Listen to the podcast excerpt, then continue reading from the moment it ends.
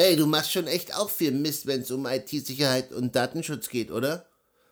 Ja, Eddie, das ist aber menschlich. Na gut, dass ich ein Frosch bin.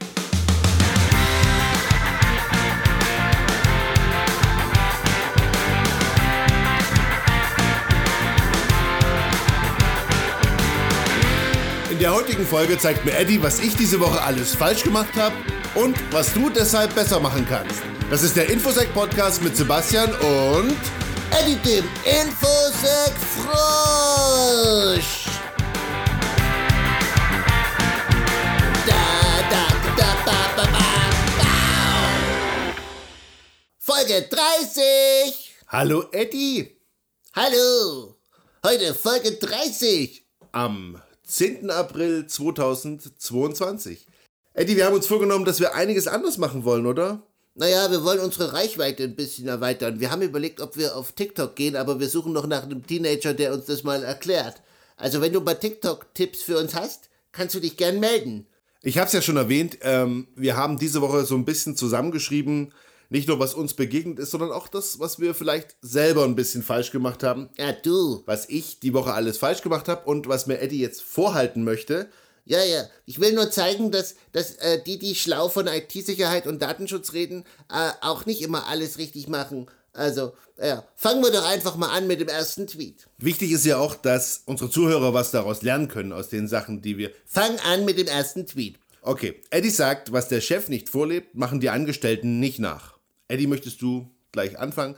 Ja, also erstens, ähm, da ich ja dein Chef bin, kann dir das ja jetzt nicht passieren. Aber es kommt schon mal vor, dass irgendwelche Unternehmen die coolsten Sicherheitstools haben und die besten ähm, Tools, um irgendwelche Informationen an die Mitarbeiter zu bekommen. Das nützt aber alles nichts, wenn zum Beispiel der Chef einfach anfängt und die Sachen abfotografiert, auf sein privates Handy steckt und äh, es dafür immer bleibt. Also die besten Löschkonzepte und alles Mögliche nützen nichts, wenn der Chef die Unterlagen abfotografiert mit seinem privaten Handy. Aber Vielleicht kann man es zusammenfassen mit, äh, der Chef macht es ja aber auch so, ist immer noch stärker als die besten Datenschutzvorkehrungen und IT-Sicherheitskonzepte. Ja, könnte man so zusammenfassen. Danke. Ja, aber wir wollten ja heute ein bisschen über dich sprechen und deswegen ähm, ist es jetzt gleich mal eine gute Überleitung zum nächsten Tweet. Eddie sagt, es ist leicht, wichtige Dokumente abzufotografieren, aber ist dir bewusst, womit sich deine Mediathek synchronisiert? Es ist nicht das erste Mal, dass wir drüber reden, aber das ist tatsächlich etwas, was uns diese Woche, was, Was dir diese Woche begegnet ist, sag's doch einfach, wie es ist. was mir diese Woche begegnet ist. Und ja, ich teile mir mit Eddie einen Adobe-Account, weil wir wollen uns nicht zwei Adobe-Accounts leisten. Und ja, jedenfalls ist da meine gesamte Mediathek drin gelandet. Und ja, ich habe auch Dokumente abfotografiert. Und ja, es hätte nicht so sein sollen, aber tatsächlich Es sind 1964 Bilder, die ich jetzt alle fein säuberlich durchgeschaut habe und irgendwann vielleicht gegen dich verwenden werde. Also, wichtiger Hinweis, schaut euch an, womit wird eure Mediathek eigentlich synchronisiert. Da kommt zum Beispiel in Frage iCloud, Dropbox, ähm, Google Drive, Google Drive, irgendwas von deinem Telefonanbieter. Und wenn du irgendwelche wichtigen Dokumente drin hast, dann lösch sie einfach. Schau aber auch nach, dass sie aus dem Papierkorb verschwunden sind. Mach's besser, als ich es diese Woche gemacht habe. Einsicht ist der erste Weg zur Besserung und Podcast hören von Eddie dem Infosec Frosch ist der zweite. Nächster Tweet. Eddie fragt, ob du auch öfter mal Zugangsdaten mit deinen Kollegen per Mail teilst. Ist praktisch, aber schlechte Praxis. Denkt über einen zentralen Passwortmanager nach. Na, gestehe. Also, auch das ist etwas, was mir in der Praxis regelmäßig begegnet. Man schickt sich Passwörter, Zugangsdaten, IP-Adressen, alles Mögliche hin und her. Es ist oft bequem, man denkt, es ist ein sicherer Weg, das per Mail zu schicken. Es ist es nicht. Es ist ewig in deinem Postfach drin. Man löscht diese Mails nicht, man vergisst die Mails, die rutschen nach unten. Es macht, glaube ich, so ziemlich jede Firma ir- in irgendeiner Form, dass sie sensible Daten per E-Mail teilen, was sie nicht machen sollten. Eddie, was wären Lösungen? Ja, also ein Passwortmanager für die Firma ist ganz praktisch, wo man die Passwörter einfach teilen kann. Oder äh, noch besser wäre Single Sign-On, da habt ihr quasi so eine auf Token-Basis, da braucht ihr nur noch ein Passwort, ist aber nicht immer, nicht immer so einfach umsetzbar. Und das nächste ist, durchsucht mal euren E-Mail-Account und äh, nutzt dafür auch die Suchfunktion und löscht doch mal diese alten Passwörter, dann, dann sind die wenigstens wieder weg. Ja, es soll jetzt absolut keine Vorbildwirkung haben, aber ich, ich kann bestätigen, dass gerade IT-Professionals wirklich dazu neigen, zu schwachen Passwörtern, ähm, Passwörter nicht zu verschlüsseln, sie in einfache Dokumentationen zu speichern, in Dokumenten irgendwo auf den Share zu schmeißen.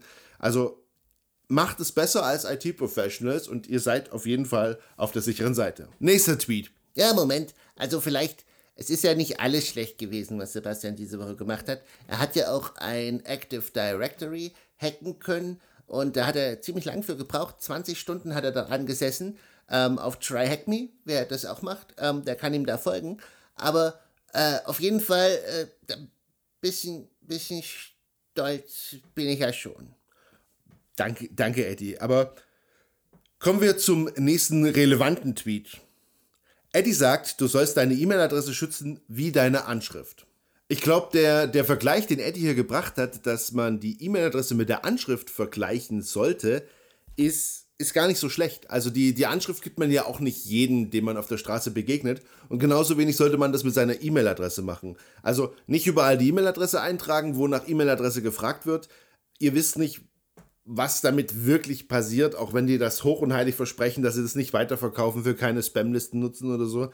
Es gibt die Möglichkeit, Wegwerfadressen einzurichten. Ziemlich bequem geht das ja über die, über die iCloud. Und ja. Ja, ihr könnt ja jemand auf solche Listen eintragen, den ihr nicht leiten. Das könnt ihr nicht. Oder das solltet ihr nicht machen. Und was gibt's noch zu sagen? Ja, die E-Mail ist oft der erste Teil für einen Hack. Also mit der E-Mail kann man jemanden schon ziemlich, also eindeutig, total eindeutig identifizieren.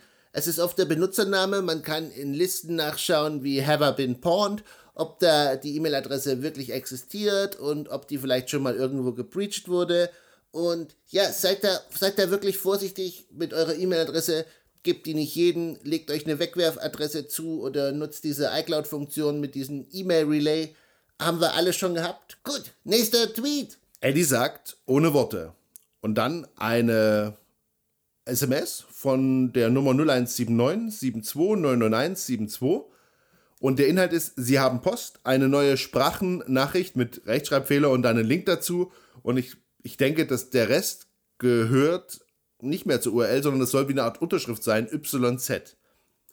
Ja, also wir haben ja schon mal drüber gesprochen, dass es so Anzeichen gibt was Phishing sein könnte oder was zumindest in irgendeiner Form gefährlich ist.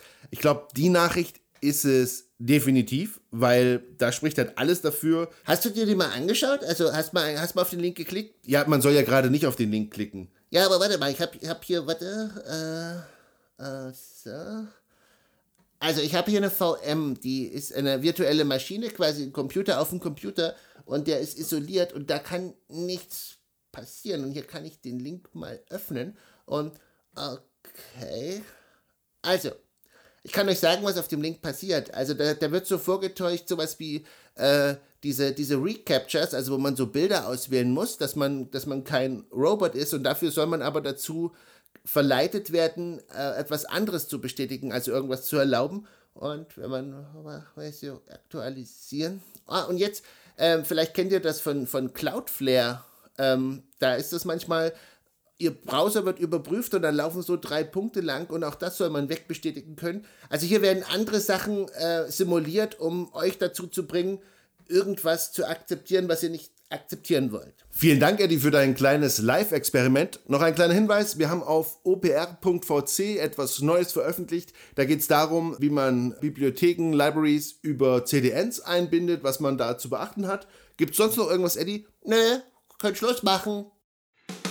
Dann machen wir das und wir verabschieden uns für diese Woche. Das war der Infosec Podcast mit Sebastian und Eddie dem Infosec Frosch. Ihr findet uns auf Twitter unter eddie-infosec, unter infoeddy.de oder wenn ihr irgendwas zum Thema Datenschutz braucht, opr.vc. Bis nächste Woche. Tschüss. Tschüss.